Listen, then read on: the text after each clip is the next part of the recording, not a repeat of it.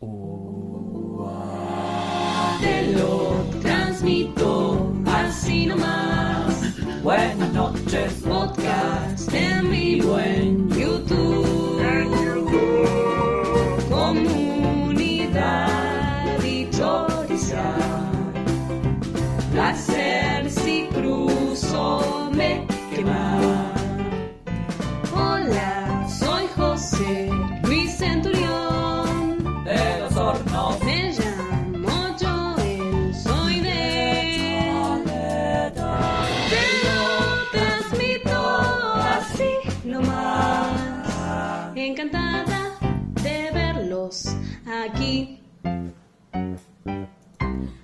tuyo, Julis.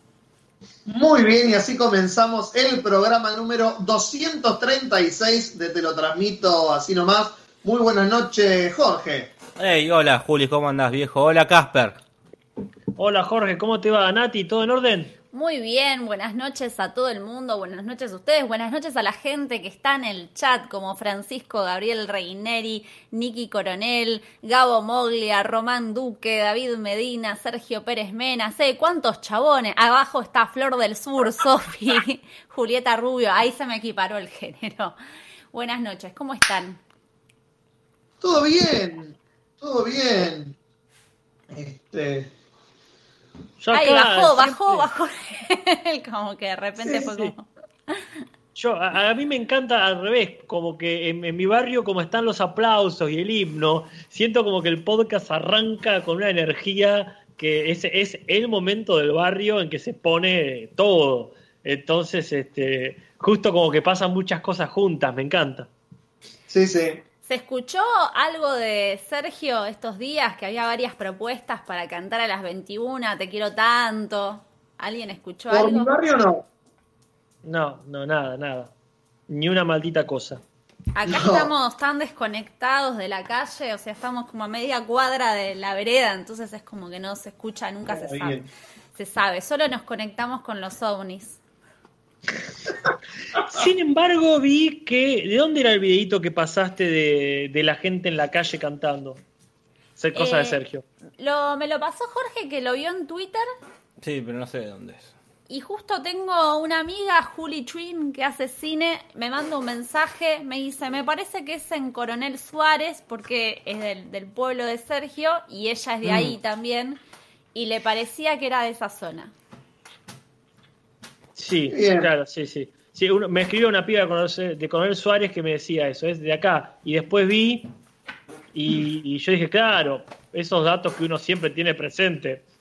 Sí, Este, y, y después vi que había una plaza que lleva el nombre de Sergio Denis.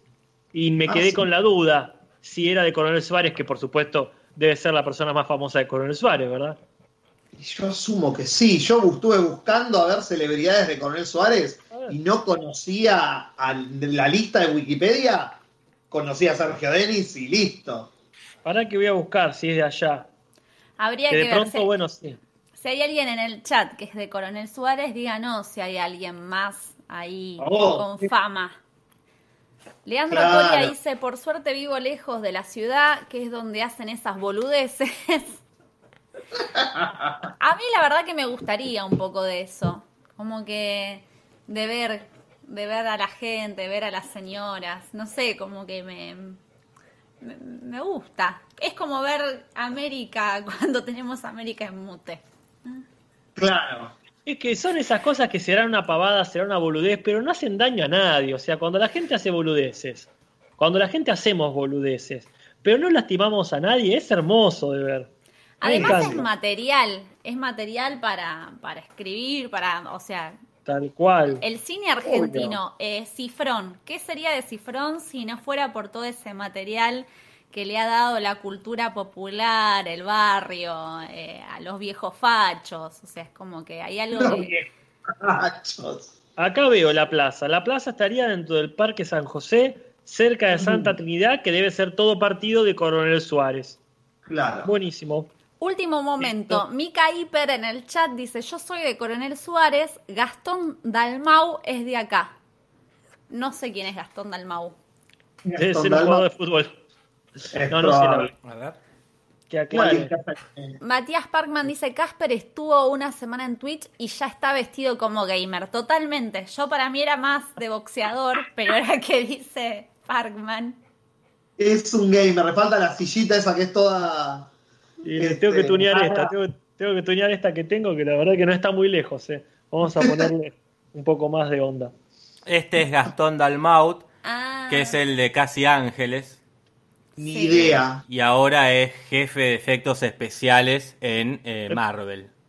ah bien. Nah, ¿En serio? O a- tiene un no sé si jefe de efectos especiales, pero trabaja en efectos especiales en Marvel. Era actor de. onda, eh. Hay un montón de gente eh, argentina pareciera ser en, en buenos cargos en Marvel. El tipo era actor de Casi Ángeles Sí, estaba en el grupete de los, de los cinco. y se dedicó a los efectos especiales. Me encantó. Sí, yo iba a decir Sí, el no. que no triunfó, pero... no, no, el, que, pero- el que no triunfó es el otro, el Tacho. Claro. Porque tenés a Lali, Claro. La- Lali, Peter Lanzani y la China Suárez a un nivel de super fama. A este pibe Gastón Dalmau. Y por muy por debajo, eh, eh, Ta- Tacho. Tacho. Sí, Emilia Tías, Nico Vázquez, Jimmy Acardi Eh, están son- en un estatus. Para mí fueron como creciendo en este último tiempo, sobre todo con las redes, para mí como que les devolvió Mm. una popularidad. Claro. Claro. Porque hay una generación que con Casi Ángeles es tremendo el amor que hay, como que yo no, no lo consumí en su momento, como que, pero la gente es como, va, ¿qué es lo que me pasó a mí con chiquititas, básicamente? Creo que Casi Ángeles es de la generación que nos siguió a nosotros. Mi hermano lo miraba, pero enfermizamente. Ah, sí, el doctor Julis. Eh, pero era fanático de Casi Ángeles, mi hermano. Y yo No, lo criticaba siempre como, ¿por qué estás viendo eso? Hablando de Sí. hermanos, yo voy a contar algo de mi hermano, ya que, porque siempre como que los, los hermanos han desarrollado cierta personalidad, así como... Mi hermano está desarrollando, eh, se está convirtiendo en una especie de samurái y me manda videos haciendo kung fu en el patio, haciendo cosas. eh, y hoy me mandó, no te lo mostré, me mandó un video, si está Sebastián, eh, un video con una, no sé cómo se llama. Un chacu. Con eso, está haciendo eso Ah. con el barbijo en el patio. Muy, Ok. muy bueno. Ok, Polilla. Muy. Pero está desarrollando como esa personalidad, eh, como totalmente, como que creo que la cuarentena ha hecho eso, que gente encuentre facetas. Interesantes. Bueno, pero está muy bueno, ya son, son gente que ahí te vas armando. Eh, el hermano de Julis va a ser necesario porque es médico, tu hermano va a ser muy bueno para defendernos de los zombies o de los aliens, lo que venga primero. No, no, no sé, no, no sé, Lucía Uncal, como historiadora, qué, qué- qué cosa específicamente práctica podría tener, pero Escribirá la historia de lo que pase. Pero perdón, pero mi hermano también hay un punto de conexión ahí. Porque él es cinturón. Eh, listo. cinturón antes del negro en Kung Fu. Ah, mira. O Gris sea, oscuro. Hizo, Kung Fu hasta muchos años, hasta creo que antes del cinturón negro dejó. Cinturón violeta, creo que era o algo por el estilo. Tendría que preguntarle. Y, como que te supera ya en todo tu hermano, Juli, porque es bueno. Tiene una No. carrera eh, mucho mejor que la tuya. Pero encima es bueno en Claro. deporte. Es como. Es más alto, Es más, más- es todo. Y no lo escuchaste cantar a María Carey. No, seguro que capaz que canta. No, toca la guitarra y canta muy bien el hijo de puta Mirá. encima. Ah, toca la guitarra. O sea que Sí. aún en lo artístico hace algo en serio. Claro. Exactamente. Qué vago, quién pudiera. Tuvo una banda cuando era chico y todo. Bueno, ¿Cómo, cómo se llamaba? No, bueno, hay que anotar, hay que anotar todas estas cosas para, para cuando esté de vuelta en el programa y preguntarle este, este tipo de cosas. Claro. para el podcast de los hermanos. Sí. Eh, tenemos que agradecer a nuestros sponsors que se está reactivando un poco, se va reactivando, Leia me hace como un cabeceo y voy haciendo así con el brazo. Se va reactivando la cosa y Julis, eh, vos acabas de sortear café de la Bastilla. Así es, hemos sorteado eh, café de la Bastilla ahí por Instagram, eh, gracias a páginas de internet que sirven para eso. Y el señor Víctor Gutiérrez, miembro de la logia del podcast, eh, sal- salió ganador de este café de la Bastilla. Ya tenemos la prueba de que es real, no es un efecto especial. Gracias a la gente de la Bastilla por darnos este hermoso café. Tengo el olorcito al lado y es como que estoy feliz sin tomarlo. Eh, Víctor Gutiérrez ganó, la producción eh, se va a comunicar con, con vos para pasarte los datos y cómo hacer el intercambio de eh, este café de la Bastilla, hermoso. Y en estos días vamos a sortear también un cómic de Cram, Crum, Cram, Crum. Eh, Crum. también, bueno, recordamos que Rapelo empezó a funcionar, que nos está mandando pizzas también. Vamos a mandarle saludos a nuestros amigos de Valkyria, que en cualquier momento también vamos a sortear algo. Sigan a Valkyria, que está haciendo eh, ventas también a domicilio. Sigan en Instagram. Eh, y se sumó un sponsor. Elementa Cosmética Natural. Esto es una estafa piramidal. Ah, bueno, No, esto va a dar para que después. No es ninguna estafa, vamos a sortear para la gente de la logia un ¡No! ¡La logia! Basta de decir cosas relacionadas. con sectas. Claro, se va, se cada vez secta. peor porque va pasando de estafa piramidal ya a, a secta. Esto va a ser un culto y termina, termina en un pacto suicida. Esto. quieren limpiar su alma, utilicen. Entonces, en estos días también, también vamos a sortear un kit de cosmética natural. O sea, tenemos para la gente de la logia, yo creo que en algún momento la vas a pegar, sí, algo vas a ganar. Ahí, este, traten, traten de mantenerse todos los meses. Que yo, yo tengo fe, la verdad, que dando este primer paso, este, sorteando el café, eh, me parece que. Y con gente que se suma, gracias a Ezequiel Jauregui. Recordemos que es él el que hace el contacto con este, los sponsors y en general este, eh, gente que tenía seguramente muchas ganas de sponsorearnos y no sabía cómo, no sabía cuándo. Ezequiel Jauregui eh, les empujó y a la gente que participa aportando todos los meses este, para la logia, gracias. Esperemos que eh, lo que podemos ofrecer este, esté a la altura de sus contribuciones Así que sí, No tenemos me a este fondo nada, de ¿no? comercio, a este fondo de comercio en el que, en el que apostamos. Donde podés ser tu propio jefe. Eso, No, eso. Jorge. No, no, no te has olvidado de nada, Nati. Tenemos todos estos sponsors que teníamos y se suma, como decías, Elementa Nat, este, como nuevo sponsor del, del programa. Porque también es Ah. bueno ver esto de que las pymes este, van, van tomando fuerza de vuelta. Ver a Crumb, este, que ya está al servicio de historietas ahí de entrega, ¿no? De entrega con todas las necesidades del caso. La Bastilla que sigue funcionando para todo el país. Entonces, bueno, eh, esto no deja de dar una esperanza no solamente al que está ahí en la logia esperando el, el premio, sino también a todas las personas que ven que la cosa puede ser salir adelante. Así es. Ah, Lo que no ha salido adelante, y para aclarar de qué se trata este programa, es el este, famosísimo, como dijimos, eh, Coronel Suarense. Sí, pero antes, pero antes de comenzar, quiero Sí. hacer una parte porque estuve, estuve viendo en Instagram y la gente imagino que también estuve viendo que Jorge y Nati se animaron a la receta de la ropa de espinaca. No, no, no. Jorge Nati no. Jorge. No, Jorge se animó a la receta. Eh, Nati se animó a comerlo. Nati lo comió. Bueno, Nosotros tenemos dos. todo muy estructurado en esta casa. O sea, somos dos Mónicas. Tenemos quien cocina, quien lava. Todos los días, como las actividades van rotando. Entonces, el día que le tocaba cocinar a Jorge, hizo la Ah, muy bien. receta. Y cuando uno cocina, el otro está así, a cara de perro. Como mucho filma en este caso. Claro.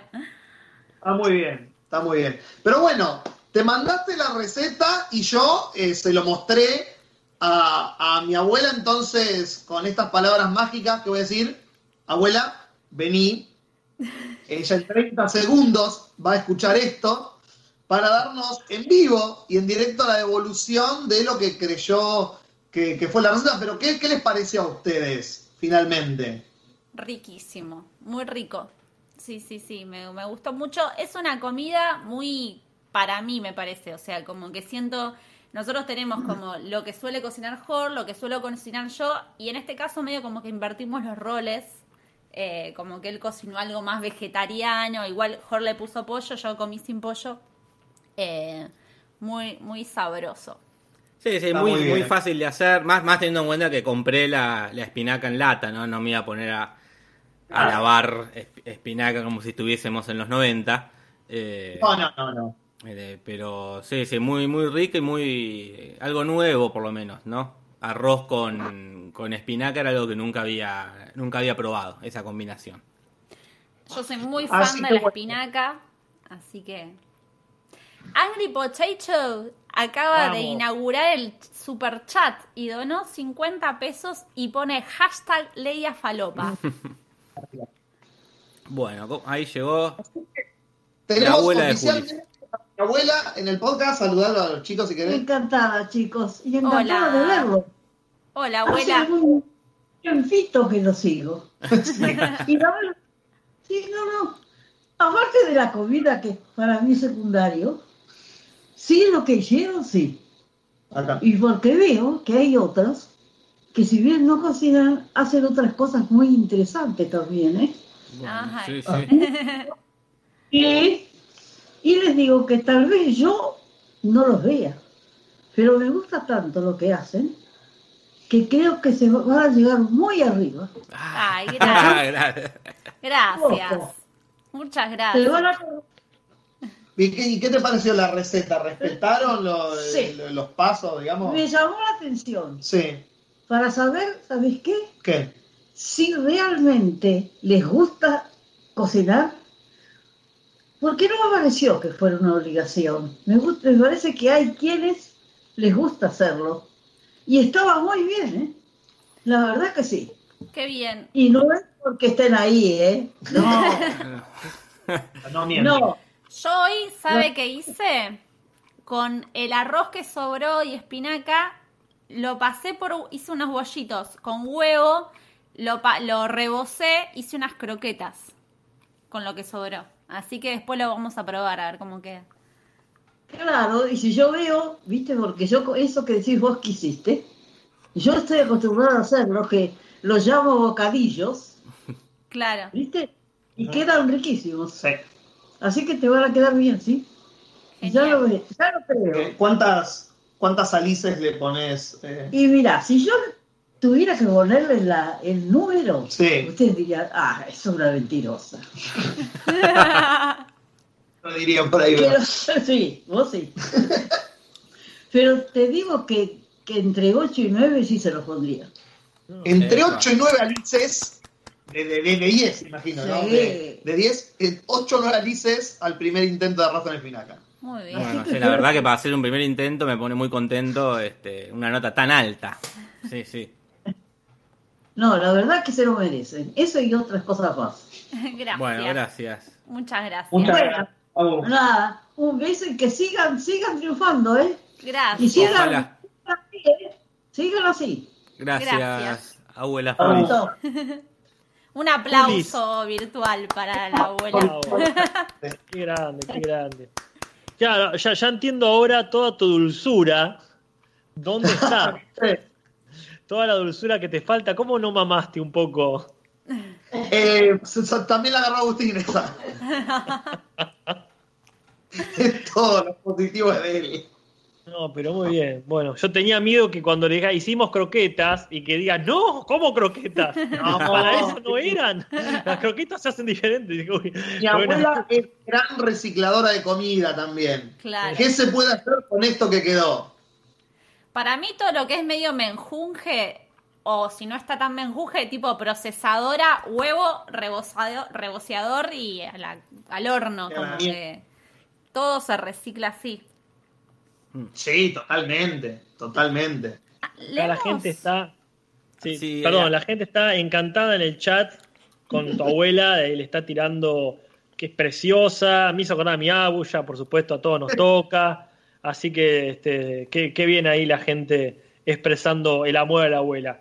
Pero bueno, este, como bien decían, en el chat ahora está habilitada finalmente la opción del super chat. Así que quien quiera tener una experiencia ahí para, este, para construir el, eh, la nave espacial que tenemos en el granero. Puede aportar también. Para aquellos que no lo saben, el super chat, ustedes pueden donar directamente dinero desde YouTube este, al podcast en vivo y en directo. Y nosotros podemos leer esos super chat. Pueden, creo que pueden mandar mensajito también por el super chat, como que se mandan como mensaje privado a- junto con la donación que ustedes hacen. Así que de vuelta posta, muchas gracias Sangre y Potato por romper el hielo con eso, que no sabíamos bien cómo decirlo. Yes. Eh, antes de que pasen al tema principal, quisiera tomarme unos momentitos para una, una pequeña sección que acabo de inventar, que es la estafa piramidal del momento. Sí. No. Porque hay, eh, hoy surgió, entre ayer y hoy surgió la estafa piramidal eh, de esta crisis, ¿no? Porque toda, toda crisis eh, económica Ah. viene acompañada de una estafa piramidal. Y porque es una oportunidad para unos. Claro, ya eh, un par de meses atrás con el macrismo apareció el telar. eh, Sí. Y ahora con la cuarentena apareció la nueva estafa piramidal, que es una maquinita que te terza la piel. ¿Verdad? ¿Qué? Una, una especie de maquinita de tipo secador, como un secador de pelo, Yo voy haciendo la mímica. que vos te la pasás por la cara y te, y te va como, te deja la piel tersa y, y sedosa. Entonces en Taller hoy aparecieron 50 famosas argentinas promocionando esta maquinita en Twitter. Desde Marcela Klosterboer, Sol Pérez, Vero Lozano, Agustina Cherry, eh, Cintia Fernández, casi todas eh, con, con una especie de publicidad. Nada raro, hasta que de repente las ves a todas en un, como una, una persona en Twitter hizo como una, recopiló todas las, las historias y decís, ah, Sí. mierda. Porque ver una persona famosa haciendo un chivo de algo es, es normal. Pero de repente ver 50 famosas haciendo la misma publicidad el mismo día, decís, esto es raro. Y lo que venden es esa, mm, esa pistolita, pero no es que te la venden nada más. Ah, Vos podés comprar varias y ser tu propia jefa. No. Entonces, No. vos las comprás y las revendés y lo que ganás vos se lo das primero al que les diste, eh, al que te las vendió a vos. Y después vos tenés que convencer a la persona que vendés de que también venga. Bueno, este estafa piramidal eh, estereotipo, ¿no? Claro. no, no. bueno, yo sabía solamente, claro, pero es más de WhatsApp que de Twitter, eh, la, la estafa de Shell. No, no, es- ¿Cuál es- es? esa no es la de No, no de Shell, no es que la hizo Shell. Que- Sí. que- eh, esto que empezaron a decir, empezó a circular, como que se redifundió. Eh, Shell no puede cargar más, este, que no puede contener más nafta, tiene todos los depósitos cubiertos, entonces la está regalando. Pero no es una estafa piramidal, ya tenías que dejar tus datos para estar Ah, en la no, ese es el cuento, pase- ese es un cuento del tío. Claro, tal Claro. cual, tal cual. Esa es otra sección. Es la- el cuento del tío de la semana. es ese. Pero ¿qué pasó al final? Y al final todo, el- bueno, todo el mundo empezó a decir, che, guarda que esto es una estafa piramidal, guarda que es una estafa piramidal, y a ver qué dicen la- las famosas. Y ¿Hubo salta, todavía replique? claro, salta Cin- Cintia Fernández, porque yo hasta el momento pensé, bueno, a las famosas le dijeron, che, te pago 200 lucas, me etiquetás en una Sí. historia de Instagram, sí, qué sé yo. Eh, Sí. Más en una época en que casi todas están, viven del teatro, ponele, o de ficciones, ahora no tienen trabajo, agarraron lo que ven, que dijeron, sí, Sol Pérez hace un par de semanas metió un chivo de manzanas, imagínense el nivel, el que está la, los famosos argentinos que... O sea que estamos mejor, estamos mejor nosotros con el, con el café, con nuestro, con nuestro sponsor de historietas. Lejos. Estamos con- ahora con más, o sea, tenemos ahora sponsor de, de productos de- del cuidado de la piel, de verdad. Sí, Eh, sí. Estamos mejor que. Que Sol Pérez, que necesidad chivió una manzana. manzanas todavía. Entonces, pero salta Cintia Fernández a hacer un video defendiendo defendiendo este producto, o sea, demostrando que ella es una revendedora de ese producto. Claro. Eh, entonces hizo un videíto más o menos de 10 minutos explicando que su negocio no es una estafa piramidal. Y si vos tenés que hacer un video de 10 minutos explicando que tu negocio no es una estafa piramidal, es una puta estafa piramidal. Nunca en la historia Coca-Cola salió a decir que Coca-Cola es una estafa piramidal. Nunca ustedes tuvieron que salir a decir que te lo transmito es una estafa piramidal. Entonces, bueno, es raro. Eh, y ella dijo, ah, eh, no es una estafa piramidal porque es un producto de Estados Unidos. Y Estados Unidos es un lugar donde hacen productos de calidad. El mismo país Donde no hay estafas, no existen las donde estafas. Donald Trump dijo, inyectense detergente, que el detergente cura el virus y un montón de pelotudos inyectaron detergente. Eh, Cintia, Cintia, Herbalife. Sí, sí, es, Herbalife Yankee. es que no hay negocio que no sea una estafa que tengas que salir a aclarar que es una estafa. Claro, Eh, Claro. Es una locura. Yo me estaba acordando que en los 90 eh, mi viejo, por ejemplo, se había quedado sin laburo y salió a vender tarjetas de crédito. Por ejemplo, que en los 90 era mucho de eso. Que era tipo también la explotación a- y es y era la época más del puerta por puerta, así como... También Claro. pasa eso, mucha gente en este momento desesperada, Es que sí. queriendo laburar y bueno, y es como la única que ve. Hay mucha gente, perdón, Mariela, eh, Marielena Valera puso 4,99 dólares en el chat. Es un montón de plata. Mm. Lucas, ¡Dólares! Bueno, acaba de subir un escalón en la pirámide. Ah, Sí. Lucas Sí, Coria. Leandro Coria. Ay, perdón, Leandro Coria. Lo, lo sé, no sé, tengo un cruce hoy de la cabeza. Sí, nos donó también y Matías Parman. Yo los voy a ir nombrando. Pero por favor, lo mínimo nombrarles. ¡Qué maravilla! Y Matías Parkman. Pa, y está bien, ahora que es un, un youtuber famoso, está así. Claro, está, gana plata ahora. Che, qué maravilla, posta. Esto. Este. El, el super chat. Habla, este, Hablando de eso, yo hubiese, tendría una como para robar también para que el otro día tiré en Twitter el ofrecimiento que me hicieron de la venta de mi cuenta de Instagram por 500 mil pesos. Este, digo, ahí podría robar también a lo real, como que podemos develar una pista al final del programa. O algo A tu así. criterio, es tu, es tu sobre. ¿Vos lo abrís Sí, o no lo abrís? Claro. ¿Cuándo, cómo o nunca quieras? como Así para que- retener a la gente. VHS misterioso. ¿Nos pegamos una leída de los comentarios? Sí. Bueno, vayamos a los comentarios pasados. Eh, Acá vamos a Carlita ver. Dice, chicos, Sí. me había atrasado con los podcasts y ayer me escuché los tres últimos seguidos en el trabajo, como en los viejos tiempos, allá por el 2016, cuando empezaba a escucharlos y me tenía que poner al día. Realmente fue maravilloso maratonearlos. No coincido con la crítica que les hicieron el otro día. El podcast sigue siendo hermoso porque siguen estando ustedes, que como ya les dije en otras situaciones, la combinación de los cuatro es mágica. Los programas son divertidos y muy variados en cuanto a los temas que tocan, lo cual es genial. Gracias por tantas horas de sonrisas, los quiero. Ay, Carlita es una divina, Es más Gracias. Carlita. la mejor oyenta. Sí, sí. Para no gustarle la menta granizada, la verdad, para no gustarle los medallones de chocolate y menta, Sí, sí. lo compensa muy bien. Sí, la verdad que sí.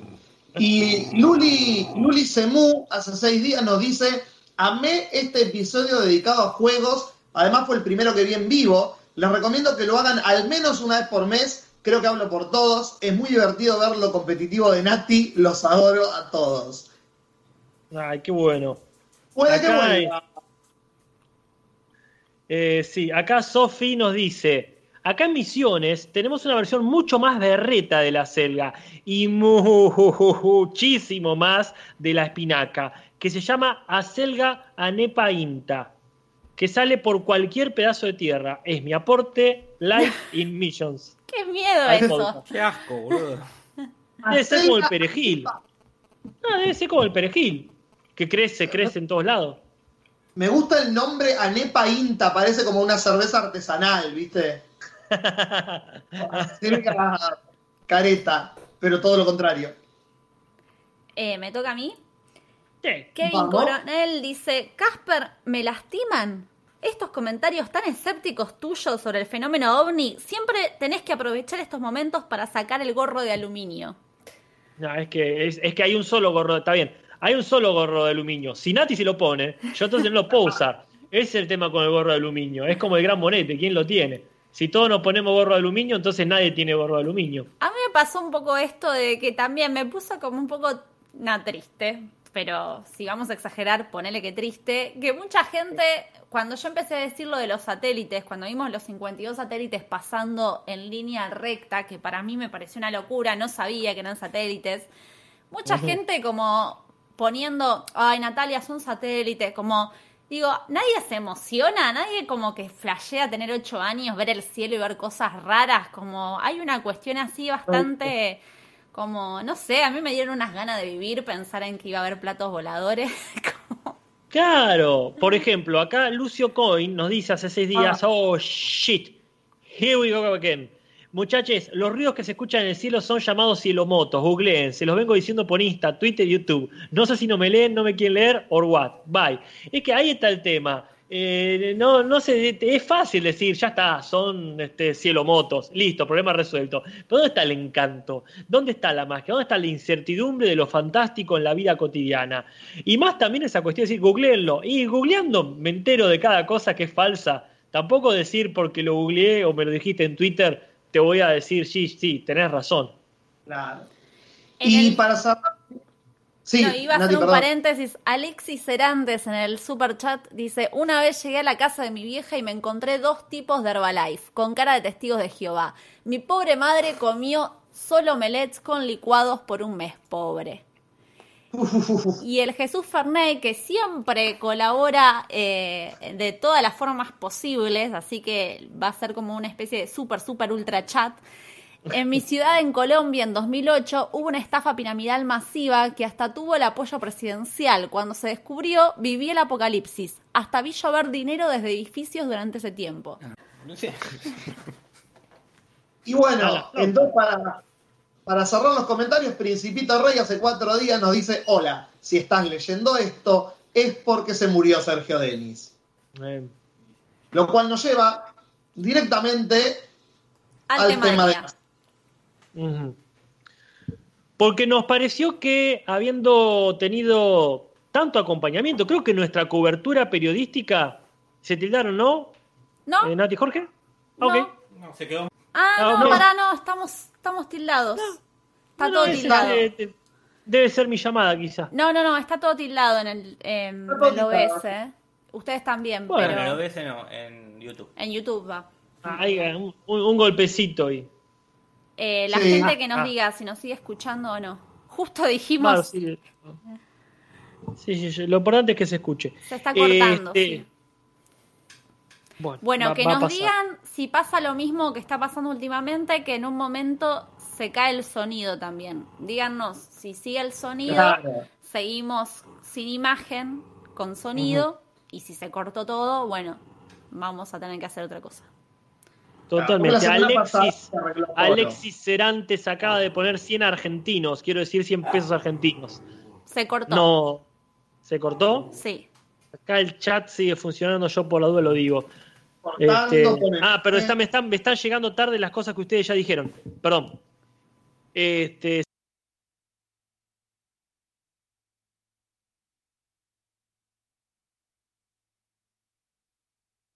Dos. Así es. Bueno, ya está arrancando entonces esta transmisión nueva. Supuestamente. Es la- para la gente que entró perdida de- en otro tiempo, digamos que puede pasar, esta es la segunda parte del programa homenaje a Sergio Denis. Se nos colgó en la mitad y vamos a arrancar ahora con el tema principal del día, que es nuestro homenaje a Sergio. Y ahí tendría que sonar Así- el tema. ahí tendría que entrar él, pero me parece que sería. Ay, sería Hice una encuesta en Instagram. A ver si para, para la gente cuál era el tema más icónico. Si te quiero tanto o un poco loco. ¿Y quién ganó? yo. No se lo puse en la foto de, de Te lo transmito. Tendría que chequearlo No. ahora. En los comentarios que yo estuve viendo, Te quiero tanto venía como levantando muchísimos comentarios. Y yo pienso lo mismo. Pienso, eh, un poco loco es súper conocida, pero Te quiero tanto, Te quiero tanto. Porque encima en una parte de Te quiero tanto dice un poco loco. Es cierto. Entonces a mí hace que se me mezclen mucho los temas. Pero para, entonces, ¿cuál es un poco loco? ¿No es Porque- el mismo tema? No, son, claro, por momentos parecen el mismo tema, pero son dos temas diferentes. Pues eso, eso se puede aplicar a muchos temas de Sergio Denis. Este, sí. Este, claro, ninguno de los dos es mi favorito. ¿Cuál es tu favorito? Sobre un vidrio mojado, que en realidad no sé si se llama así, Claro. Está muy bien ese tema. pero sí. Sí, Es como. Es como. Es que en realidad es como para ser un enganchado, ¿no? Son, todos te llevan a otro. Hay un, hay un punto donde puedes seguir cualquier tema. La gente, o sea, está toda de acuerdo que te quiero tanto, es el tema. Pero es que Pero yo en este momento no sé cuál es un poco loco. lo- po- ¿puedo probar de ponerlo bajito? Es el que, Oh. ¿No es el que dice quiero entregarte mucho de a poco? Eso te quiero tanto. Me agarra la duda, cada vez que me, me pasa siempre lo mismo, como que me agarra la duda y ahora... no. Googleemos, googleemos, está muy bien. Un poco loco. Mira, Voy a googlear la letra, aunque sea de un poco loco, para tener alguna referencia. un poco Sí. loco. Sergio Denis. Claro, Sí. no pongamos la música porque nos van a dar de baja. No, lo pongo bajito acá para escucharlo un toque. Entonces, Claro, a ver si lo No, ese, claro. Un poco loco es el que dice quiero cada dos minutos. Quiero darte todas las cosas que tengo. Este. Quiero darte mi libertad, mi vida. Sí, no, es este. Pero una cosa es que diga quiero cada dos minutos y otra cosa es te quiero tanto, que es una, una fuerza. música prácticamente. Sí. sí, sí, me hago esto, como lo alejo. No, ah, ah, ah. Nati, Sí, sí. Listo. ¿qué te parece YouTube? No, Rari, pero, rari. Pero así no pasa nada, estamos hablando Un poco loco. un poquito. Quiero entregarte mucho de a poco por todo lo que esperaste, claro. Y te quiero Pero- tanto. pero eh, a mí me gustan los temas que vienen, vienen y en un momento estallan.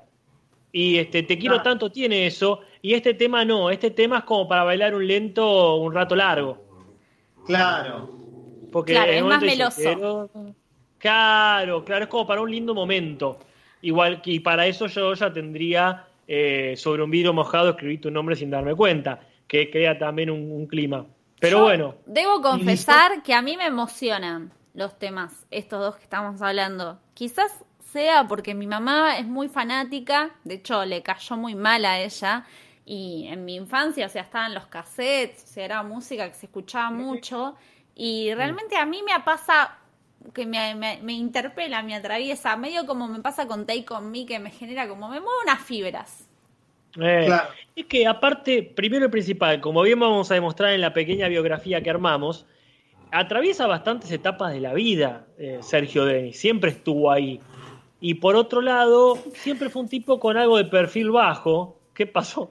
No, que Leia está muy pesada, Ok. me está ladrando. que para mí siempre tuvo este perfil bajo que lo hacía una persona no, no- no necesariamente querible, pero por lo menos no era detestable. O sea, este, por mucho que me gustaba la música de Cacho Castaña cuando era adolescente, como persona nunca fue, che, qué tipo simpático, qué gana de que se pasa a tomar unos mates.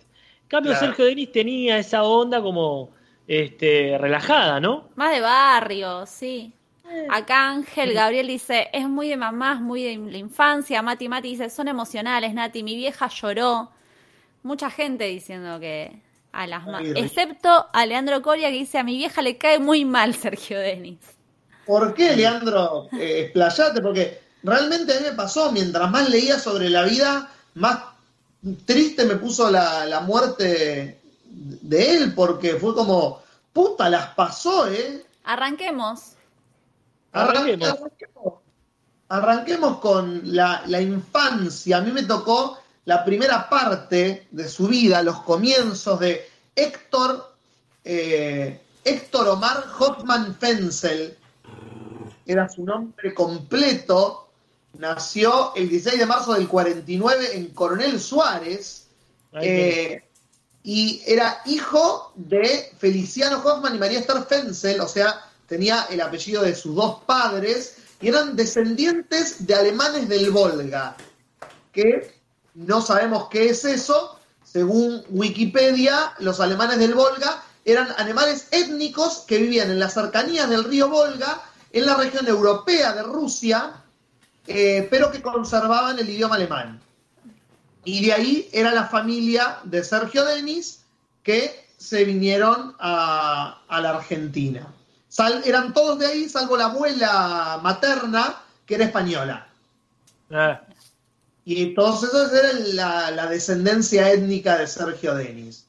Eh, empezó muy de chico, empezó muy de chico a cantar. ah, eh, en reuniones familiares, con su hermano, en los comienzos tenían un grupo folclórico y cantaban en peñas y fiestas de- del pueblo, hasta que eh, de- decidió que lo suyo iba a ser la música, y, eh, pero antes tuvo muchos laburos, él dice, cuenta mucho, él dio muchas entrevistas sobre su vida y contaba que la, la pasó muy mal de chico. No sé si vieron la que- entrevista de él en el estudio, no encuentro en el estudio con la Lomir. Vi No. parte, no la vi entera. Ah, es muy emotiva. eh, es muy linda. Sí, sí, se, se emocionan los dos porque además como que hay algo de... Va, a mí me encantan las entrevistas del encuentro en el estudio. Las vi, creo que Sí. casi todas. Y también hay algo muy de, de que está el viejito, no me acuerdo el nombre ahora, el que está en el... No me acuerdo. Hay un viejito que está ahí en el programa que es técnico y grabó discos con todos los músicos y bueno, como que siempre salen anécdotas viejas así como de de cuando recién arrancaban y eso. Y el tipo arrancó muy, muy de chico, pero la, la peleó bastante porque eran muy pobres en la casa. Era de una pobreza bastante fuerte. Se iban en una parte dice que se iba a cenar con un café con leche porque sabían que no tenían para cenar y los padres no le querían decir, por ejemplo.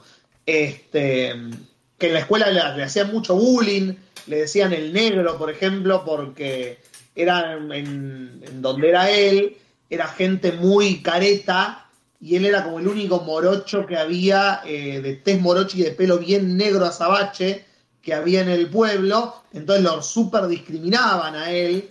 eh, Perdón, acá en el en chat ese- me recuerdan que la persona que yo decía que está ahí en el encuentro del estudio es el portugués da Silva, Ahí está, bueno, listo. que es no un tengo ni idea, pero. sonidista muy famoso así entre de la música nacional, del rock nacional, va, de todos los estilos. Claro. Una duda menos. Una duda Qué menos. ironía, yo pensé que le decían el morocho como le decían el mudo a Gardel, porque lo menos, lo menos morocho que me imagino es Sergio Denis. Mirá una foto de Sergio Denis de, de joven. Ahí tenés la foto que estoy viendo yo en este momento. Sí, es uy. muy bizarro eso. Es literalmente la foto que acaba de poner Jorge. Es No muy bizarro puedo- cuando lo. Claro, no, Sí. no. Su concepto de morocho, claro. Esta gente Claro, eran bueno, los clones de Mengele eran. Claro, eran bastante nazis. Eh, y bueno, como decía, se puso un grupito de folclore con su hermano, eh, laburó en una carpintería, haciendo azulejos, eh, repuestos de autos, como que laburó mucho de chico, pero eh, en él, que se me fue la- el artículo, eh, en el 69, muy joven, se va a Capital, se va a Buenos Aires a Per- probar suerte. Perdón, antes de que avances, no sé si conocen Sí. la historia de la guitarra, de la primera guitarra. no, La voy a medio inventar, porque...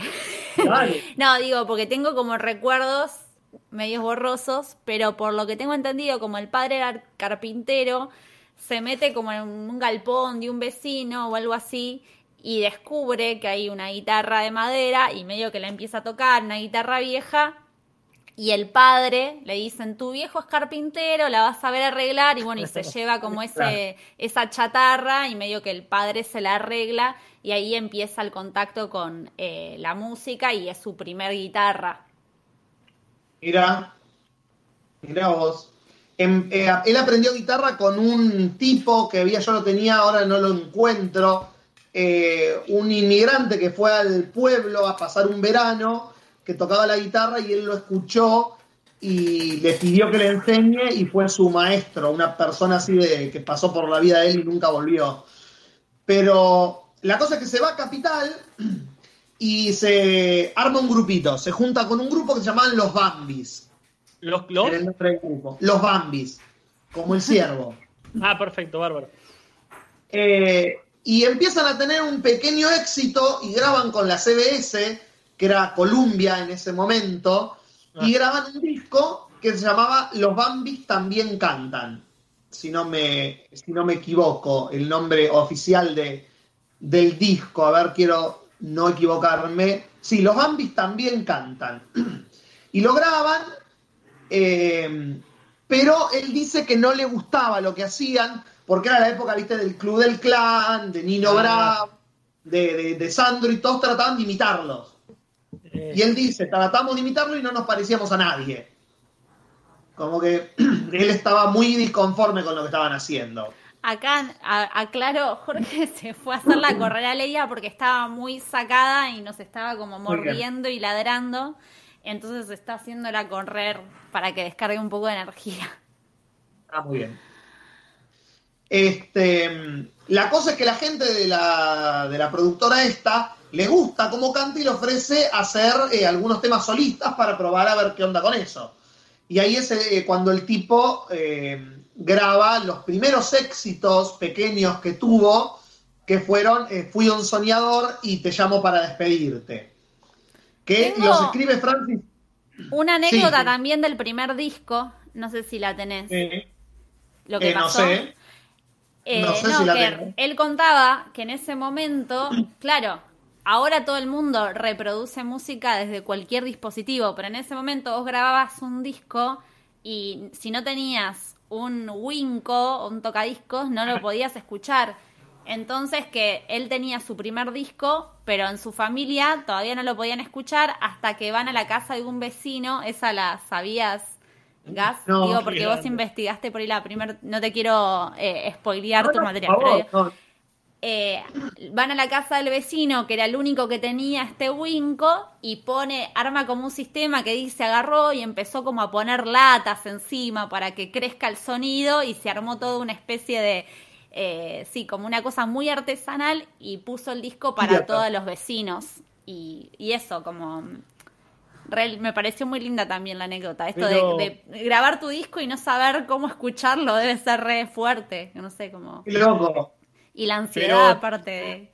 Está muy buena la biopic. Está re para hacerla. Y, y eso que no llegamos al jugo todavía.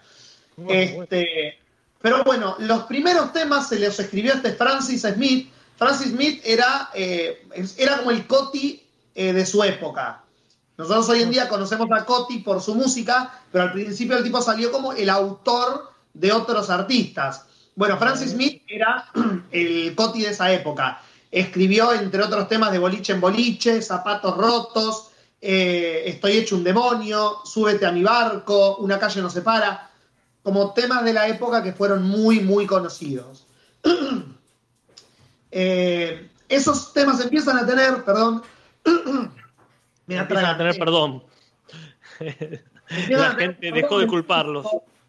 Eh, y lo empiezan a llamar a programa de televisión. El tipo Casino Phillips, que conducía Andrés Percivale, lo llaman Asados Circulares de Mancera. Los programas, digamos, Claro. los Tinelli de la época, los programas más Hizo todo el circuito, hizo todo el Vía Crucis de la fama. Totalmente, totalmente. Eh, después ahí. lo de- Sí. Nada, nada. Ok. Eh, después viaja a México en el 70 para participar en el primer festival de la canción latina. Eh, queda quinto, obtiene el quinto lugar con el tema Yo te amo como entonces, pero es un tema que nunca se editó, así que no lo conocemos. Eh, Acá Gonza Becerra dice, de chiquito por ahí salió una propaganda de Telequino o alguna lotería, de fondo suena Sergio y la parte que dice, hagamos el amor con alegría, me sentía muy incómodo cuando pasaba, era casi porno a mi edad y siento que me pasaba exactamente lo mismo, como que esa parte medio que no la cantaba. pasa- se pasa de largo. Pero ahí, bueno, estamos hablando de la vida musical de Sergio Denis, pero en ese momento, después del 70, cuando vuelve de México, ahí la vida da un giro porque fue incorporado al batallón de comunicaciones del comando, cien- del comando 181 de Bahía Blanca para cumplir el servicio militar obligatorio. Qué lindo. Y Elvis tuvo que hacer el servicio militar. Esa parte de la historia también es parte y eh, esa actividad la alternó con las actuaciones en público y se seguía presentando en algunos programas de televisión. Digamos que zafó bastante del servicio militar obligatorio porque la beta artística le permitió estar en el servicio de comunicación y no en, en pleno quilombo. Por los ya 70 tenía- es cuando pasa. Perdón. No, porque ya tenía cierta fama. Claro. Porque en el medio de tantos artistas frustrados, seguramente porque los agarró el servicio militar y les cagó la vida a esa edad. Totalmente. Bueno, sí, como hizo Charlie, ¿no? Que tiene la anécdota de, de sacar a pasear al muerto para zafar. Claro. Que no era tan famoso como para decir soy Charlie García, déjenme ir. No. Por esa época, principio de los 70, es cuando tiene la anécdota con Susana Jiménez, ¿no? Así es. Eh, una de sus relaciones más famosas es con Susana Jiménez, que lo fue a ver actuar a un hotel en el que él actuaba. Se conocieron y salieron por ocho meses. Tuvieron una relación corta, pero bastante memorable porque ella lo escribió en su biografía, en su libro, lo sacó a la luz. Se sabe porque ella lo puso en su libro. Ahí es eh, siempre interesante ver las figuras de fondo red de esa época, gente que por supuesto ya no son conocidas, como Antega Armás, que, Sí. este, que nunca supe bien qué era, era modisto, ¿qué hacía Antega Armás? Armás creo que era Presentador, ¿qué era? Diseñador de moda. Diseñador de moda, está. Eh, eh, porque aparte de chico siempre me lo confundía con, con Giordano. Para mí suena Sinatra Ah. cada vez que dicen. an- Es la banda sonora de. Sí. Chan, chan, chararán, Totalmente, chan. totalmente. Ti- Tinelli ha contribuido mucho a ese mito. Y Sí. pareciera ser que fue Ante Armás el que los presentó ahí en Mar del Plata, que estaban todos, viste, los, la, la, la creme de la creme de, Claro. de esa época. Este, mirá vos, no, no sabía la, la parte de el, el celestino de, de Sergio Denis y Susana. Eh, cuando termina en el 72, eh, con el éxito que estaba teniendo con la música, obviamente, ¿qué pasa cuando un músico tiene éxito? Le dicen, hacete una película. Ah, Y le dan el protagónico en la película Me enamoré sin darme cuenta, con Alicia Bruso y Luis Brandoni, dirigida por Fernando Ciro, que no sabía que dirigía cine. De ti me enamoré sin darme cuenta. Claro, ponele que era así, nunca. No, es la- el hit, el hit. eh, ese, es ¿Sí? el, ese es el temón. Ah, no, no lo conozco, la verdad, ese tema. Eh, no, no es de los mejores. No, me imagino. Eh, en el 74 actúa en el Teatro Ópera, es el primer cantante melódico argentino en hacer un espectáculo en esa sala y eh, hizo el, el show con una orquesta dirigida por Jorge Calandrelli. Jorge Calandrelli es un director y, arreg- y arreglista musical, ganador de seis premios Grammy, como el tipo tocó con Celine Dion, Whitney Houston, es un, un genio de, de la música. Míralo al morocho. ¿Eh? Míralo al morocho. Míralo. Y ya, bueno, en el 75 el tipo era un éxito grandioso, se va de CBS, de Columbia, eh, graba con una empresa que se llama TK, con la que graba un solo disco, y no tiene mucho éxito, y como no hay ningún boludo, se pasa a Polygram, que Polygram en ese momento era como la empresa musical, y se queda con Polygram hasta el 90. A mí no me queda claro en qué momento se casa. Entiendo que el hijo tiene 41 años, así que debe haber sido entre el 75 y el 78, pero no me queda claro cuándo se casa con la primera esposa y Eh, cuánto dura, porque no, vamos- revisando no encontré el dato. No lo tenía por acá el dato, lo voy a buscar, no lo estoy encontrando. Eh, Yo mientras Lo que me buscas, el dato que tenía es que a principios de los 70 se cayó de un escenario ya. En un, Ah. Este dato me lo pasó Lucas Fauno hace poquito. Eh. Me mandó un artículo de un diario viejo. Se cayó de un escenario en un bar en Rosario que se llamaba Tunelmanía. ¡Wow! Qué Muy buen 70. Me encantaría Era de como sábado. ver imágenes.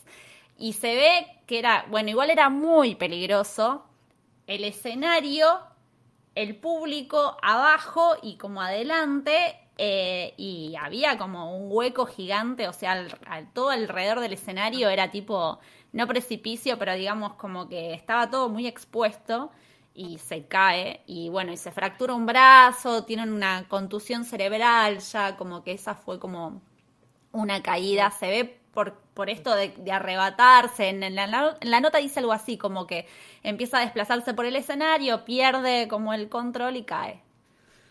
que Claro. es que es buenísima. La, tienen que hacer la biopic de Sergio Denis. Ya con eso, ya con eso tenés ahí. Arranca, es como, creo, no me acuerdo si era Pippington Reviews que decía que sería la Walking the Line argentina. Arranca con Sí. la primera caída. Y el tipo sí. recapitula su vida, después sigue adelante, triunfa y cierra con la otra caída. Es genial. ¿Cómo no la Sí. estamos haciendo ahora? Yo tengo Perdón, una idea Jorge. mejor. Eh, Arranca con la última caída. ah, Eh, Esa Mientras caída corre- le vuelve la conciencia a la primer caída. ¿What? Se despierta Es en la primera caída y ve- sabe todo lo que va a pasar y dice, bueno, voy a, a reconstruir mi carrera, ya sé que soy, me va a ir bien con este tema, con este tema, con este otro. Y trata de evitar caerse por, eh, por segunda vez, pero no puede.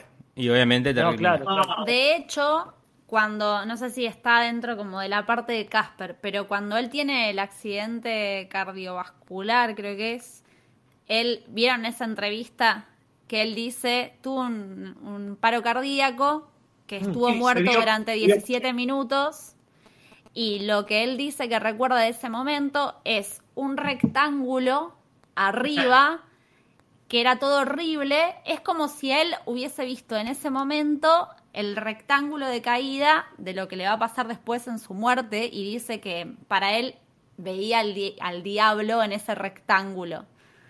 Y le gritaba.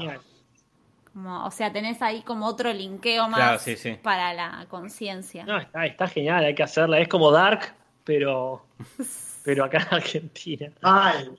Y ahí, Eh, bueno, En internet no aparece el año, pero la primera mujer de Sergio Denis fue Mirta Messi y fue la madre de sus tres hijos, Federico, Bárbara y Victoria. ¿Algo de, Eh. de Lionel Messi?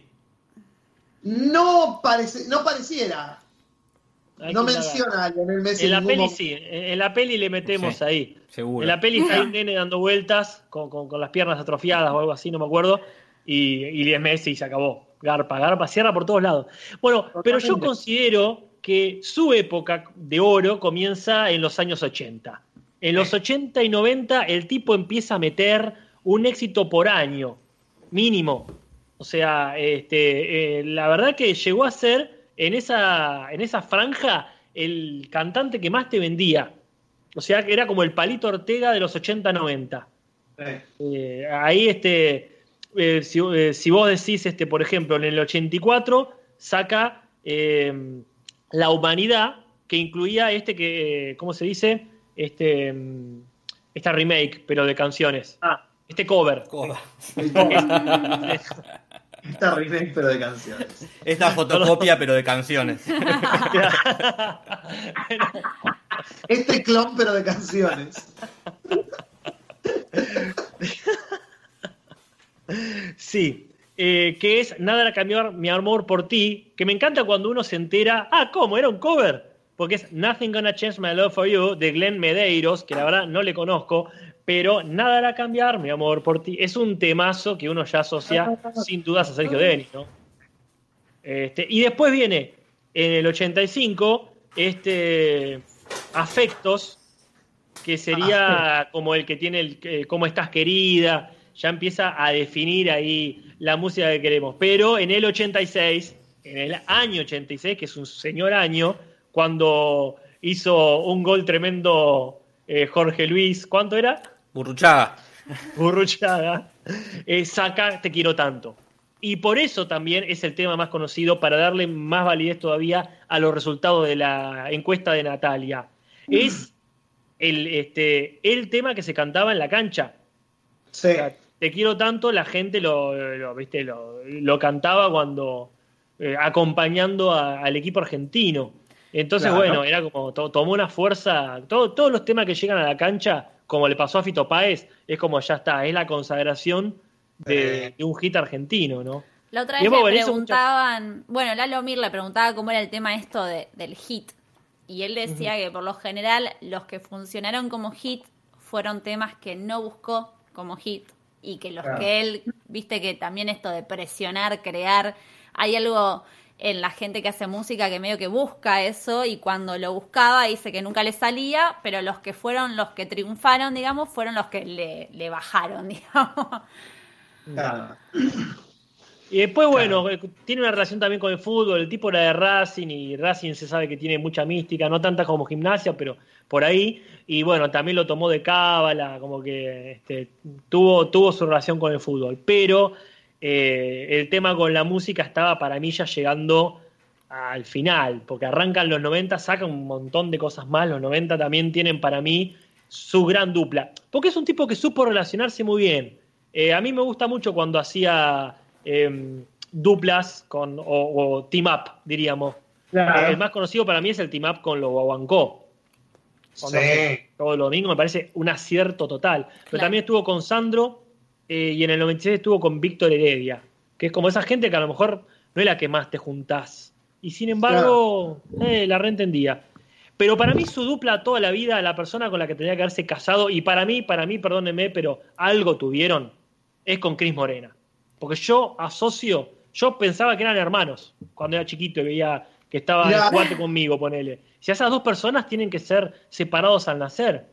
Es verdad, No, tienen, no sé si. tienen algo en la mirada, sí, esta cosa. El mismo color Claro. de pelo tienen. Sí, tal cual, sí. Lo que pasa Una que para época- mí, me pasa que Sergio Denis lo asocio más con una cuestión más buenaza, buenarda, y Cris Morena más con eh, Mal. lo maligno, lo malardo. Es que nunca la Bueno. vi a Cris Morena, nunca la vi a Cris Morena tan agradable como cuando se juntaba con Sergio Denis. Le sacaba toda esa mierda de pendevieja al pedo que tenía. Y era una, una mina madura, charlando con otro tipo, eh, con un galán maduro, si se quiere, los dos hablando en la misma, como con una simpleza, que después se iba a Sergio Denis y desaparecía. Y Cris Morena Perdón, ven- ¿esto pasaba en, en tu casa acá? Como lo hablas como de las reuniones. Sí. Bueno, yo no sabía de las. ¿Cuándo se juntaban? Es como lo, lo, lo contás como algo recurrente. En jugando No conmigo. Eh, porque yo ¿Cómo? conozco a Cris Morena, perdón, No, en el escudo, le decía Juli. venían a ensayar. Claro. No, que eh, para mí Cris Morena es más fuerte sus imágenes en Jugate conmigo. Claro. No sé si ustedes lo veían. Bueno, a mí me pasó hace poco que no podía creer que yo tenía muy metido en mi inconsciente, eh, consciente va, eh, tanto te amo, el tema que para mí era de verano del De 98, chiquititas. de chiquititas, de todo ese mundillo Cris Morenesco. Y un día, buscando temas de, Cris- de Sergio Denis, como que lo escucho a él cantar y dije, ah, no era de Cris Morena este tema. Y de hecho lo busqué y lo terminé encontrando a Sergio Denis cantando el tema en Juate conmigo y a partir de ahí me parece que lo, lo debe haber usado en todas las novelas. De hecho había gente en el chat que decía el de Casi Ángeles, como que, porque también Cris Morena hacía mucho eso, de que había un tema que empezaba en Juate conmigo y después lo hacía, lo versionaba para las distintas novelas. Así que tanto Claro. te amo, seguro que lo escuché en todas. Y sí, y el otro tema, creo que Marilita lo estaba mencionando por ahí, el tema con el que cierra para mí su carrera es Quereme. Sacan el 99 Quereme y ahí como que chao. Después empieza lo que sería la debacle, que a mí no me toca contar esa historia. Uf. En los 90, Sergio se empieza a entusiasmar y dice, yo quiero darle un espacio a la gente para que actúe. Esta cuestión también de, de que en los 90 estaba esto de que había gente que le iba muy bien y a gente que le iba muy mal económicamente. O sea, era como, eh, desde mi punto de vista, no era todo tan el- la cuestión del menemismo en su esplendor. También había gente que quebraba y que le iba como el orto. Como a Cae, por ejemplo. Cae Uh, ¿Qué le pasó? Cae, el cantante, la- también, como que en los mediados de los 90 fines, cae, cayó. Ahí tenés para, hay que sumarlo a la película, que se encuentre con Cae justamente y le diga, mirá, no te metas en esa que te va a ir mal, mirá cómo No. fue a mí, no. No compres sí. esas maquinitas que te esterilizan la piel. la No, piel. está bueno, está bueno. Dice, Cintia Fernández le fue bien. ¿Quién es Cintia Fernández? ya la van a conocer, ya la van a Es muy conocer. meta la película, es muy meta. Bueno, está buenísimo igual, me encanta porque yo no sé en qué momento, que es una gran intriga mía, en qué momento se quedó canoso. Pero ahí tenés, claro, Claro. ahí tenés en un presagio de estos, en una de sus vueltas de la muerte, vuelve con el pelo blanco.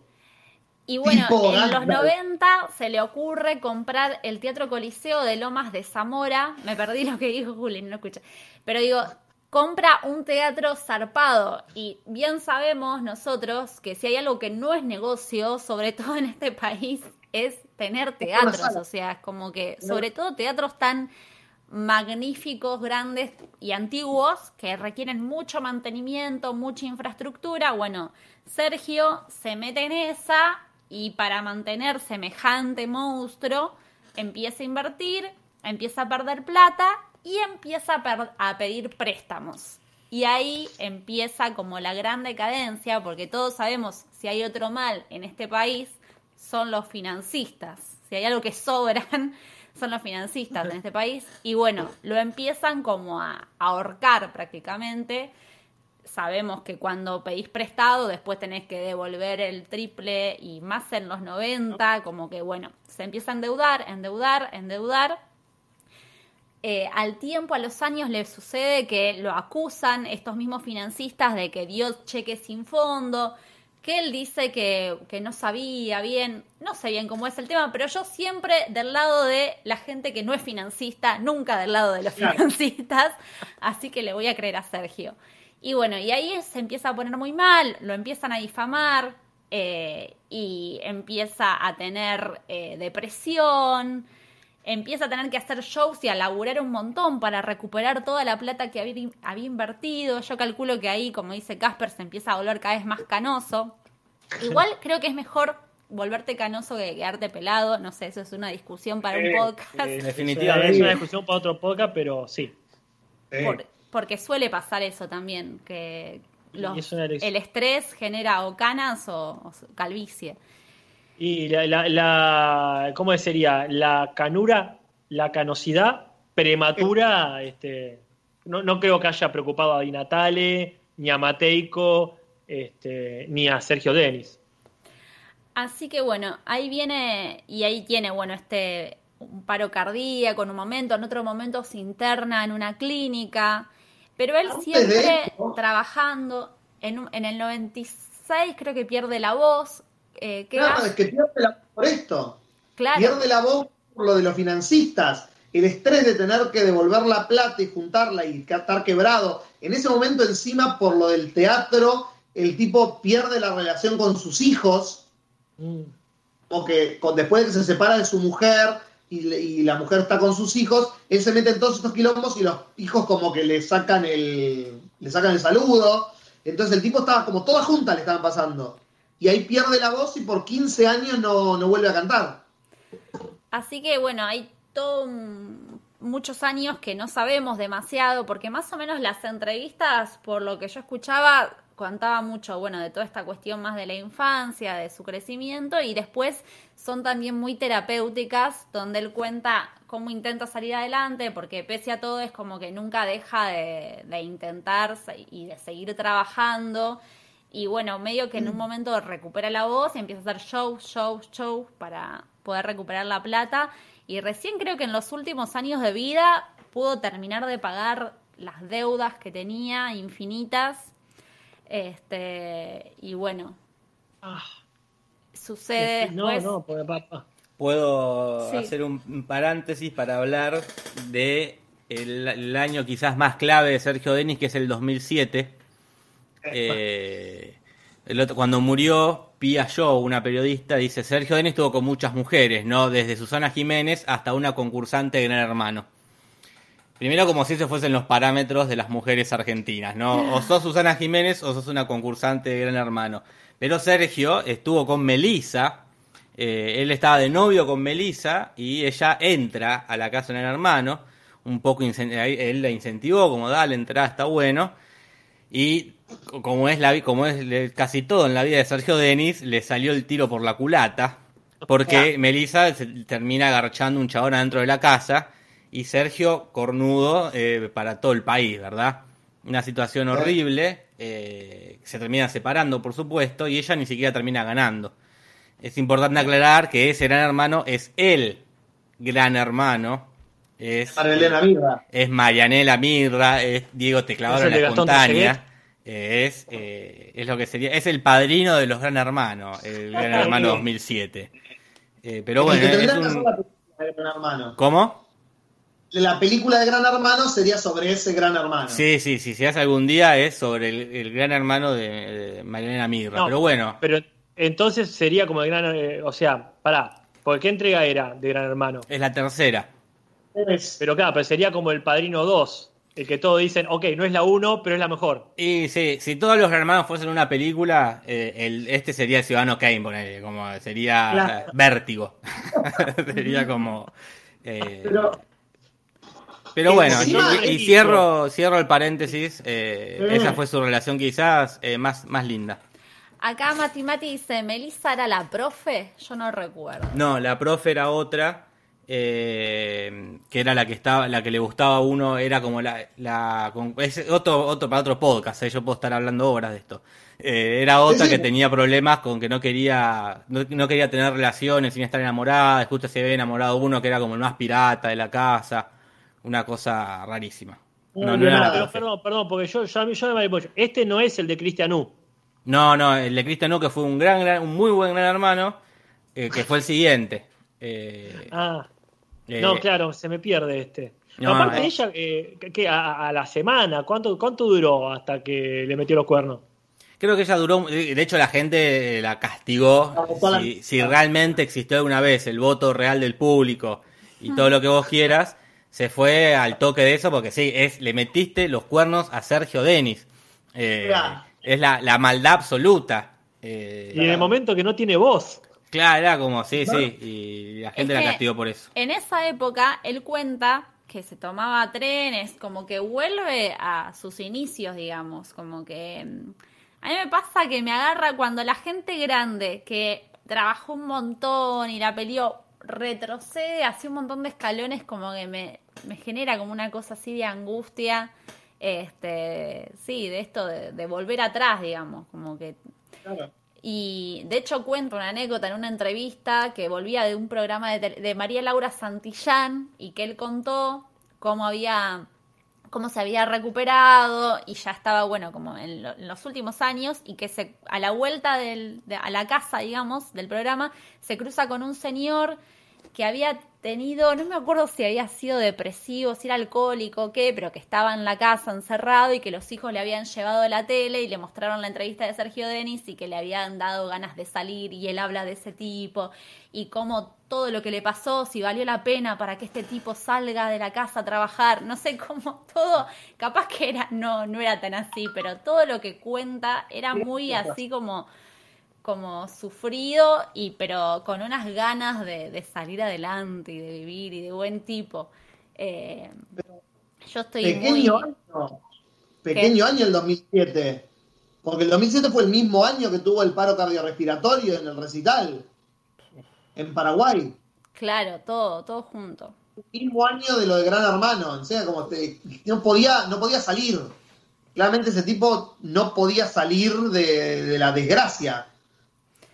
Y bueno, y así siguió los años y hasta su final, que ya lo sabemos, el año pasado, en 2019, en marzo, tuvo este accidente donde cae en un escenario en un teatro de Tucumán y queda en un coma un montón de meses, 14 meses fueron, eh, bueno, de marzo a marzo, sí, 14 meses, eh, hasta que muere la semana pasada. ¿Murió el mismo día que Cerati? Esa es mi duda. Ah, Lo googleamos. Ah, ¿Por ¿Quién pudiera tener una máquina O sea- que te diga todas las respuestas a la cultura popular? No mismo año, obviamente, pero sí. la- Claramente. claramente, pero sí la fecha, digo, por las dudas, por si alguien no lo no sabe, aclaro, mismo día y mes. Cerati muere el 4 de septiembre del 2014, un día después de mi cumpleaños. Ah, entonces fue todo una cuestión de amarillismo de los medios que dijeron pasó un año del. Eh, o del coma, Mira, será. ¿Cuándo entró en coma? Búscame, por Vamos, ya favor. te busco, madre. Entró en coma el 11 de marzo. ¿Cerati? Ah. No. Denis. Ah, no, bueno. No, no, porque estaban haciendo comparaciones en los medios y yo dije, ah, como que justo coincide la fecha. El Pero- 15 de mayo fue internado. Es Cerati, Gustavo. 15 de mayo del 2014. Ah, el mismo día de la muerte. El mismo día de la muerte. Ahí va. Bueno, ahí lo podés meter en la línea de la serie, entonces. Como que no, también bueno. tiene que haber una conexión con la mente de. Cerati. Bueno, es que quizás está muy buena esa, ¿eh? Onda, eh, y la historia de Sergio Denis en Tierra A, digamos, siempre fue un Claro. artista re mediocre, nunca logró despegar, y en el medio del coma se conecta con Cerati que le dice, la posta es esta, toma nota. Toma nota de cómo hacer los exitazos, y ahí se despierta, como dijo Jorge, en el pasado, Claro, con sí. toda la data que le tiró en realidad Cerati, que es re grosso. Y ahí empezó. Es, es muy buena, ¿eh? Miren, hay que hacerla esta. Por supuesto, por estas cosas hay que hacer la biopic de, de Sergio Denis y no la de Cerati, que lamentablemente no tiene, me parece, este nivel de epicidad. La de Sergio No. empieza con Sergio Denis siendo un auxiliar del teatro, un portero, el que limpia. Está limpiando el escenario, pum, se cae, entra en coma. Ahí puede ser que hable con Cerati o, o, o él dice, o cuando se despierta en el setenta y pico, dice, le voy a copiar la carrera a el, que fue Sergio Denis en ese universo. Que está... Ah, claro. eh, o- ser en realidad como trabajando en un taller de Claro. carpintería, como Johnny los pasos de su Claro, padre. estaba armando el escenario, Ah. estaba ahí, pum, cae, se golpea. Él admiraba a un cantante que se llamaba... A Johnny Allen, a Johnny Allen, por a, favor. claro, a, Pa- a Pablo Dumas, eh, Sergio Dumas.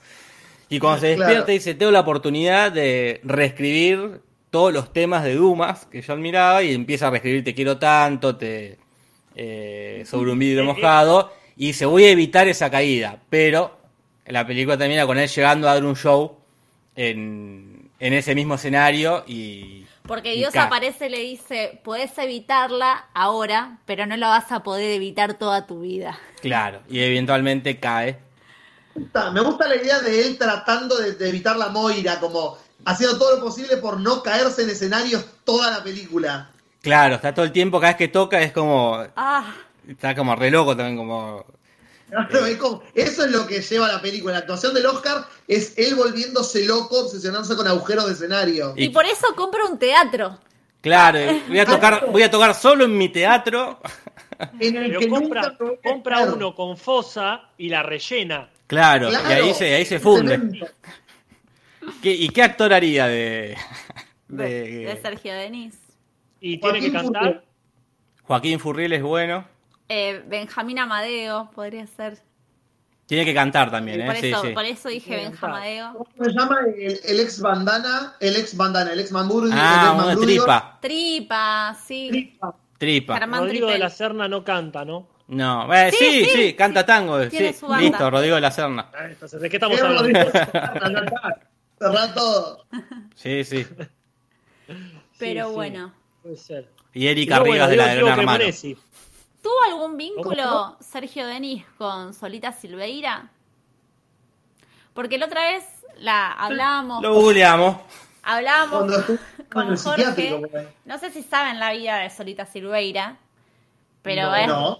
re para biopic. O sea, tiene zarpadas anécdotas porque también tuvo una infancia durísima y no sé, cada tanto va a PH y cuenta anécdotas y siempre nos logra sorprender. Pican, ella va. Aparece cantando en el programa. Digo, para meterla también en esta serie que estamos creando, por favor. Lo. Con la que sí se dice que tuvo un vínculo es con Graciela Alfano. Uf, Que con eso, no sé si ustedes sabían. no. No. el no. rumor. Es un rumor que, que es como el viaje a la luna. Esa que sí, sí. No, no, pero nunca lo terminan de desmentir. Como que le preguntás a Armstrong y no te responde. Entonces Claro. él, eh, él le preguntaba y dice, no, no, no, jajajaja, ja, ja, pero nunca termina de decir, no, ni en pedo, ¿qué está diciendo? Y cuando, cuando se ponía firme con eso, por otro, por, por otro lado se reflotaba el rumor. Entonces no se podía, no se podía terminar de, de, de- de matar ese rumor. Claro. Mira, no sabía nada. Eh, algo que escuchaba la otra vez en las entrevistas que me había olvidado de decirlo es que él eh, se hace cargo de que eran malísimos los covers. Por ejemplo, el de When a Man Loves a Woman. Claro. Como que en la entrevista dice, no, muy ladrón de mi parte, así como que le- le- lo cuenta con vergüenza y que suma otro punto más para mí eso. ¿Qué, qué hacía yo haciendo cover de los Beatles? Dice, como, ¿qué, ¿quién me manda a mí Claro. a hacer algo de Paul McCartney? pero guarda, porque ¿cu- ¿cuál era el, el cover que decíamos hace un rato? Eh, Eh, Lo sí, tengo al- algunos están buenos. Sí. Siempre lo más difícil del cover es cuando conoces mucho el tema original. claro. Si no lo conoces, como el este que decían hoy, que no es tan conocido, no te suena tan raro. Pero si haces un cover de G, ponele, eh, ahí sí, lo tenés tan presente el original que sí, ¿qué está diciendo O sea, este hombre? Hizo California Dreaming. Claro. de Mamas and the Papas. ¿Entendés? No, no, no, es rarísimo. Sergio. Eh, Porque acá, hay- bueno, acá uno menciona en el de Sound of the Silence, que también es rarísimo. Eh, En- encima, California somnolienta le puso. sí, a- no da, no da, no da. No, no da, no da. no. Pero, por contrariamente, quien es muy bueno haciendo eso es Pedro Aznar. Sí. Pedro Aznar, sí. Pedro Aznar es muy bueno haciendo covers en español de temas yankees o ingleses. Bueno, pero porque, porque no es bueno haciendo hitazos como, Tal cual. como Silver. O sea, todo en su lugar. De todas formas, nada era cambiar mi amor por ti. Está genial, porque aparte no es que le puso California somnolienta. Nothing gonna change my love for you es nada era cambiar mi amor por ti. Es como no tenés ni que forzarte. No, le Sale solo. eléctrica, un Nunca. así. Ni Disney te hace una traducción tan buena de un tema. Ah, No, Pero bueno, No. En fin. yo creo que ya podemos ir cerrando el tema, ¿no? Abarcamos un poco todo, no sé si les quedó algo pendiente. no, ah, tenía una, tenía una anécdota de joven para ll- llenar el mito del pobre tipo, como el primer acto de la película. El tipo se hace famoso y también sufre. Porque cuando se hace famoso, la gente escuchaba Box Day. No escuchaba a Sergio Denis. Sergio Denis era para la abuela. Claro. Entonces, la gente, parece, según Sergio Denis, iba a los recitales, compraba la entrada, pero para hacerle bullying. No. Y le tiraban tap- sí, le tiraban tapitas de cerveza al escenario y le rayaban el auto. No, Dice no, que la- me hace muy mal todo. Es la peor vida del mundo. No, la verdad que y yo la verdad ni me esperaba bajo ninguna circunstancia que, que fuese esto. Para mí era, eh, bueno, lo que decíamos de Chris Morena en su momento, era como el re winner y qué sé yo. Así que bueno. Eh, el papá de Jorge fue a ver a Sergio Denis. Ah, varias veces. En la época más que tipo en los 80, 70 quizás que tocaba en clubes o en boliches, mi vieja era muy fanático de Sergio Denis. Mi vieja Mira. también lo fue a ver y me dice que una vez se lo cruzó en un pasillo de un, no me acuerdo si era un hotel o un bar o algo así, y se quedó como muy paralizada, como que no pudo reaccionar. Sí. Acá Panicidio dice que dejemos de asumir que es chico. Eh, yo porque en realidad siempre había leído Patricio. Ah. Entonces ya eh, nunca había Panicidio. Así que bueno, lo, trataré, trataré de recordarlo. Pero sí, mi dislexia era leer De Patricio. recordarla. De recordar. Sí, Jorge Pero siempre sí. lee, cuando lee así te, te inventa mucho las Sí, palabras. Como que... Es que el chat también, hay mucha gente por suerte, va muy rápido, y ahí uno ve si termina con O, es como Angry Potato, y bueno, pero porque está, uno está cazando nicknames al azar, ¿no? Y yo ahí le dije Lucas a Coria, o sea, como que después de Sí, sí, que no 25.000 años tuve ese furcio. Igual así surgió el hermoso furcio que no me lo acuerdo ahora, que era el de es muy religioso o es muy peligroso. Ah, sí. Ay, qué maravilloso, sí. Estuvo muy Dejó bien. el novio que, quién, no me acuerdo quién había dejado el novio porque era muy religioso, Ah, Claro. Luisana Lopilato. pero no me acuerdo quién era. Luisana No. Lopilato. Más- Ah, Sí, sí, sí. O sea, era, era por ese tema. Voy a ir buscando el audio de Marielita. Perfecto. Pero por Dios, un productor que esté escuchando este programa casté ya la película de Sergio Denis. Marielita, sí, por favor. ¿estás ahí? Sí, Natalia. Bueno, otra encuesta más pasó y como siempre se agradece a la comunidad dichosa por la participación. Y la encuesta que la había elegido, porque era su regalo de cumpleaños, la eligió Casper, era eh, alguien favorito de películas. Y tenemos cinco puestos. El puesto cinco es el xenomorfo de la película Alien. En el puesto 4 queda Monguito, de la peli de los aliens de Olmedo y Porcel. En el puesto 3, Groot, de Guardianes de la Galaxia. En el puesto 2, Chewbacca de Star Wars. Y en el puesto 1 gana Stitch de Lilo y Stitch. Bueno, gracias a la participación a todos. Mando saludos a toda la comunidad dichosa, a la gente del podcast. Y bueno, para la semana que viene tendrán una nueva encuesta. Besos. Le mandamos. Ahí, muchas gracias. Un muy lindo regalo de cumpleaños. Sé que hubo que ponerse un poco estricto con la diferencia entre alguien de película y alguien con película. Este, hay, es difícil, yo sé que Groot es de un cómic, hay un montón de, hay un montón de grises ahí. Pero bueno, Sí. Hablando de Marielita, tiró algo acá en el chat. Dice, Sergio filmó a mi mamá y a mi tía desde el balcón, desde su hotel. Mi mamá y mi tía le gritaban a los fans. O sea, ¿Sergio las filmó a ellas? Esa es la duda, por favor. Sí. Marielita, ¿Subías aclara, Instagram o algo? Necesitamos ese video. que aclare la situación. Claro. ¿Y es No- eh, Noelia Custodio la que tiene la anécdota de que le escupió la cabeza a Sergio Denis? Sí, la estoy Ah. cancelando. La estoy, la estoy Quiero, quiero que haga un video de eso, de el No. día que, que le escupió la cabeza. ¿No o- era que le tiró balín, con balines? Ah, peor. le tiró con balín. ¿Cómo? Yo la estoy cancelando. Ay, quiero que vayan a pedirle que haga un video explicando esa anécdota. Le tiró No con lo- balines. ¿No lo habrá hecho? Ay, ¿Lo después hay que buscar. Con. Sí, como que tenía una pistola de, de balines Y y lo- le estaban jodiendo en el departamento de ella y justo estaba Sergio Denis y le tiraron. No de los que te matan, pero Pero de los que te humillan.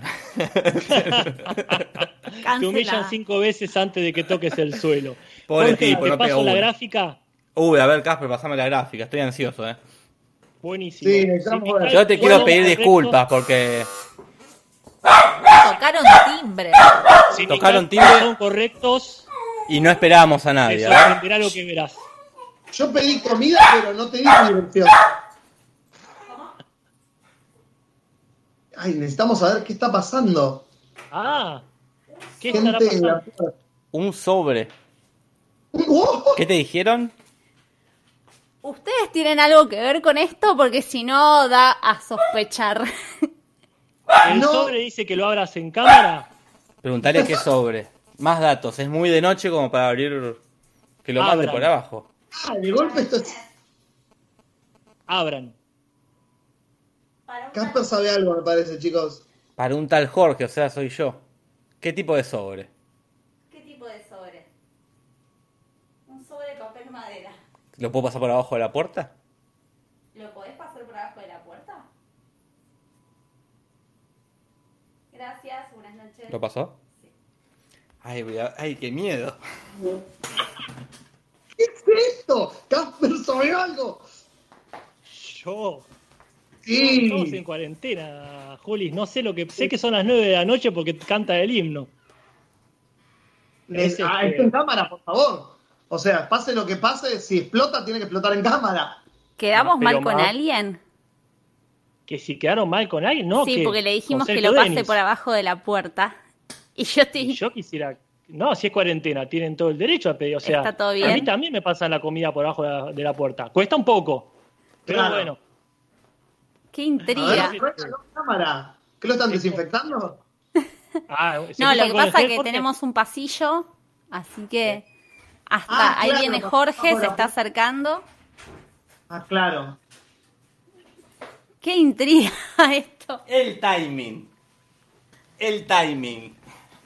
Que acaba de tener Casper en este momento. portada. No se puede ver ni en una comedia romántica de Tom No, Hanks. Es, jodiendo. Es un sobre papel madera que dice para abrir al aire en cámara, por supuesto, ¿no? Yo así que voy a hacer específicamente eso. No, Yo quiero... ¿Quién era la persona que vino? ¿Se puede decir? Eh, si te lo digo, Nati, tendría que matarte. Claro. Porque me sentí... Me siento culpable ahora que no le abrí la... tranqui. Acá estoy recibiendo ya mismo las indicaciones. y es específicamente la gráfica de los patrones hecha a mano. ¿Cómo fue? Increíble. Es increíble esto que ha hecho Casper. Un laburo de hormiga. No, no, muy zarpado, Casper. ¿Para quién es la persona? Agradezcámosle, por favor. Todo el podcast. No, este, no, este, no nos ha visto seguramente algún podcast, pero tranqui, tranqui, que es este. Mira qué bien. Jorge, Decime, Casper, que tenés una foto de la portada para subirla al grupo porque es increíble eso. por supuesto, pero teniendo en cuenta que Jorge tiene mejor celular, creo que lo más correspondiente es que la reciba y le saque una foto a él, si Sí, es por posible. supuesto. ¿Cómo lo ve, Jorge? Sí, sí, yo ahora le saco una foto. Nada, el laburo, Casper, que has hecho acá. De cortar cabezas. Acá puedo ver a Guillermo Andino, a Moria Kazan Joven, Perciavale, Percia- Gasalla. eh, Franco Macri, un pequeño Leo Baraglia, Gasalla. Me siento culpable con la persona que Ah. no le abrimos la No, tranqui, Nati, tranqui, Nati, está todo bien, está todo bien, está todo bien. Eh. Está, era parte de las. De la era de la- Que porque era sospechoso, un sobre a las diez y media de la noche. Era muy Cintia Fernández todo, era estafa piramidal. Eh, ya mismo le saco una foto, ¿no? Es- No, por favor, sacale y ponelo como. ¿Se podrá ponerse como portada de final del podcast antes que termine o es Sí, mucho? No, igual Casper la tiene para ya, pas- Sí, ya sí, para pasarla. la mando, o sea, no. eh, Espero lo que me diga. Jorge. Si él me dice No, que, que se la mande, se la mando. se te la manda. ¿no? Más fácil para. Es lo mismo. No, digo para eh, que no se haga, no se haga No se hace bache. bache. Mira, ya me la- mientras tanto. No, no, O sea, aparte 10 yo hoy te vi, o ayer que subiste una historia, haciendo, y dijo, uy, pobre Casper, al final en el, en el quilombo, ya me, me imaginé que te habías como olvidado, decís, uy, la concha de tu madre, tengo que hacer esto. Corta- muy escuela, muy, uy, la cartulina. La cartulina. No, no, acá, acá tengo todos los restos. Claro. Ha sido una linda tarea de cuarentena. Me intriga, Jorge, lo que me vas a decir ahora. Me hiciste acordar a, a nuestro amigo Iván Aidar, que está viviendo en Portugal y su pareja está viviendo en Buenos Aires. Y cuando fue el cumpleaños, hizo toda una tramoya con amigos para que a las 12 de la noche le llegara el regalo. Le, man- le mandó una tortilla desde Portugal, todo. No, Hizo toda una cosa así muy de también, de comedia romántica. Bien. Va, pregunta es-. Mi pregunta es, ¿esta persona estaba en su auto en la puerta escuchando el programa esperando el pie de Casper? No. No estaba en auto. Estaba ¿Llegó en bien a la casa ahora? Eh, No creo que llegue ya a la casa, va a llevar un, un poco más de tiempo, pero me indicó que está todo bien. Acá me ha mandado, me ha mandado que, que no hay ningún inconveniente. Pero bueno, gracias Miki por la gauchada, porque la verdad que se ha tomado un montón de molestias para que esto funcione. ¿eh? La verdad, la verdad, cuando la gente le pone voluntad, ¿se tildó? Sí, No, No, no, justo estamos- ahora. ¿En serio? Ah, Estamos llegando al final igual, chicos. Acá se ve perfecto, ¿eh? En YouTube. Bueno, vamos a recordar mientras tanto. Tenemos un montón de sponsors. Estamos sorteando cosas. Café de la Bastilla, eh, cómics de Cram, eh, también remeras y tazas de Valkyria. Se suma... eh, ay, se me fue el nombre. El, eh, ¿Cómo era el nombre? Cosmética natural, ¿cómo era el nombre? Es malísima. yo me- La peor. Sí, sí. Alguien, por favor, que me, sal, me saque de este momento sí, no, incómodo. este, Elementa Nat, Nati, lo estoy diciendo hace cinco minutos. decilo con convicción, Julis. Elementa Nat. Productos naturales para el cuerpo. Ahí está, el sponsor Rapelo paga de las por tu voz de pizzas. locutor. Juli. Entonces, toda la gente que participa de Patreon o por Mercado Pago forma parte de esta logia que puede participar de estos sorteos. Así es. Así que bueno, gente, ya vamos cerrando por las dudas que se empieza a tildar de nuevo cuando, cuando Jorge nos diga que la portada está hermosamente lista para ser puesta. Sí, Cerramos. Les falta. invito a ver en esta gráfica qué, qué gente de los 90 conocen. Obviamente hay caras, caras conocidas y otras que no, ni en pedo. Pero la verdad, la verdad puede ser. Después lo subo a Twitter y lo subimos a Instagram y lo subimos también a la comunidad de Facebook, que eso lo hago inmediatamente, para que la gente se dé el gusto de ver no solamente los nombres de las personas maravillosas que acompañan esta eh, propuesta piramidal, eh, a, la- a nuestros patrones y gente de Mercado Pago, a la gente que colabora desde cualquier tipo de lugar donde deja dinero, pueden ver sus nombres y las cabezas que les corresponden de gente famosa o no de los 90. El que adivina más famoso de los 90 no se gana una bolsa de café, pero puede participar en el sorteo la próxima si pone en Patreon o en Mercado Pago. Muchas gracias, gente, por estar ahí como todos los martes a las 20 21 horas en vivo, en, esta forma nueva que estamos ahora desarrollando, en esta etapa que estamos viviendo tan difícil. Estiren, estiren, estiren, estiren un poquito más. Vamos a, a esperar el Para la semana que viene, para la semana que viene ya estamos planeando eh, hacer lo que dentro de todos los juegos que no pudimos meter eh, en el especial de juegos, vamos a tratar de dar una vuelta de tuerca. Así que la idea de la semana que viene es seguir jugando, no solamente para pasar el tiempo, sino para invertir tiempo en esta maravillosa relación que estamos teniendo, no solamente como amistades de podcast, sino como seres humanos que necesitamos, por sobre todo de la buena compañía. Les queremos mucho, seguimos estirando porque... que no puedo poner pero la ¿no era más fácil que te la pase Cap? Como siempre, No, porque está agarrándola. nos comenta eh, qué ofertón. 15. Gracias a ustedes, nos dice la gente. Canten una de Sergio para estirar. Ahí está, ahí está, ahí Claro, está. si no existe- Ahí está, ahí está, ahí está. Ah, por ¿Está? favor. Bueno. Listo. Les queremos Nos vemos mucho, el martes que viene, gente. Hasta la semana que viene. Muchas gracias. Te lo transmito así nomás. Buenas noches, Podcast en vivo en